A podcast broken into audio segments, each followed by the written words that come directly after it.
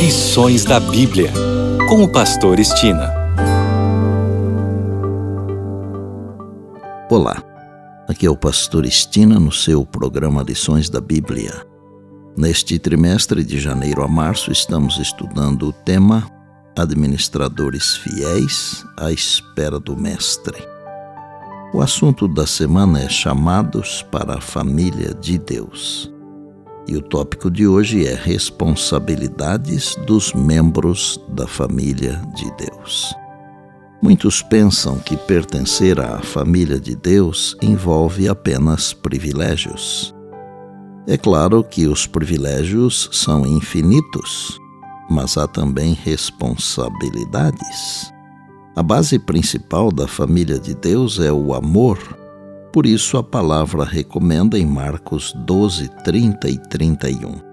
Amarás, pois, o Senhor teu Deus de todo o teu coração, de toda a tua alma, de todo o teu entendimento e de toda a tua força, e amarás o teu próximo como a ti mesmo.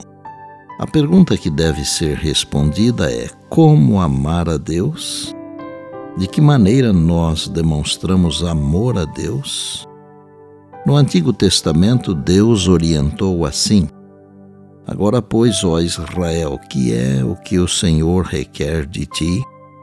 Não é que temas ao Senhor teu Deus e andes em todos os seus caminhos e o ames e sirvas ao Senhor teu Deus de todo o teu coração e de toda a tua alma, para guardares os mandamentos do Senhor e os seus estatutos que hoje te ordeno para o teu bem, Deuteronômio 10, versos 12 e 13. E no Novo Testamento, Deus orientou igualmente: Se me amais, guardareis os meus mandamentos. João 14, 15. Porque este é o amor de Deus, que guardemos os seus mandamentos, e os seus mandamentos não são pesados. 1 João capítulo 5, verso 3. Observar a lei obedecer aos mandamentos? Infelizmente, para muitos cristãos, a ideia de obedecer à lei, em especial ao quarto mandamento, é legalismo, e eles afirmam que somos chamados simplesmente a amar a Deus e ao próximo como a nós mesmos. No entanto, Deus é claro. Revelamos nosso amor a Deus e ao próximo, sim, obedecendo aos seus mandamentos. Em Mateus capítulo 7, nos versos 21 a 27, Jesus disse que os que ouvem e praticam as palavras de Deus são comparados a um sábio construtor que construiu sua casa sobre a rocha. Aqueles que ouvem, mas não obedecem, são comparados a um construtor tolo e construiu a sua casa na areia, com resultados desastrosos. Ambos ouviram a palavra. Um obedeceu, o outro não. Os resultados fizeram a diferença entre a vida e a morte. Concluo o tópico de hoje com um parágrafo do pequeno grande livro Caminho a Cristo, página 60, que diz: a obediência não é uma mera concordância externa, e sim uma consequência do amor. A lei de Deus é uma expressão da natureza divina, é uma personificação do grande princípio do amor e, por isso, o fundamento de seu governo no céu e na terra. Se nosso coração for renovado à semelhança de Deus, se o amor divino estiver nele implantado, é claro que viveremos em obediência à lei divina.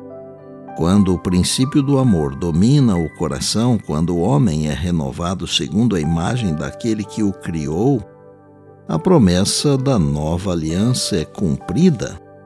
Imprimirei as minhas leis no coração deles e as inscreverei sobre a sua mente. Hebreus 10, 16. E se a lei estiver escrita no coração, claramente ela moldará a vida. A obediência, nosso serviço e fidelidade por amor é o verdadeiro sinal do discipulado. Aquele que diz eu conheço e não guarda os seus mandamentos é mentiroso e nele não está a verdade. Está em 1 João, capítulo 2, verso 4. A fé, e ela só, que em vez de dispensar-nos da obediência, nos torna participantes da graça de Cristo, a qual nos habilita a prestar obediência. E lembre-se das palavras de Jesus: Passará o céu e a terra, porém as minhas palavras não passarão. Eis que venho sem demora. Bem, amanhã tem mais, se Deus assim nos permitir. E disse Jesus: Examinais as Escrituras, porque julgais ter nelas a vida eterna. E são elas mesmas que testificam de mim. João 5,39. Eu sou o pastor Estina e este é o seu programa Lições da Bíblia, diariamente com você pela graça e misericórdia de Deus.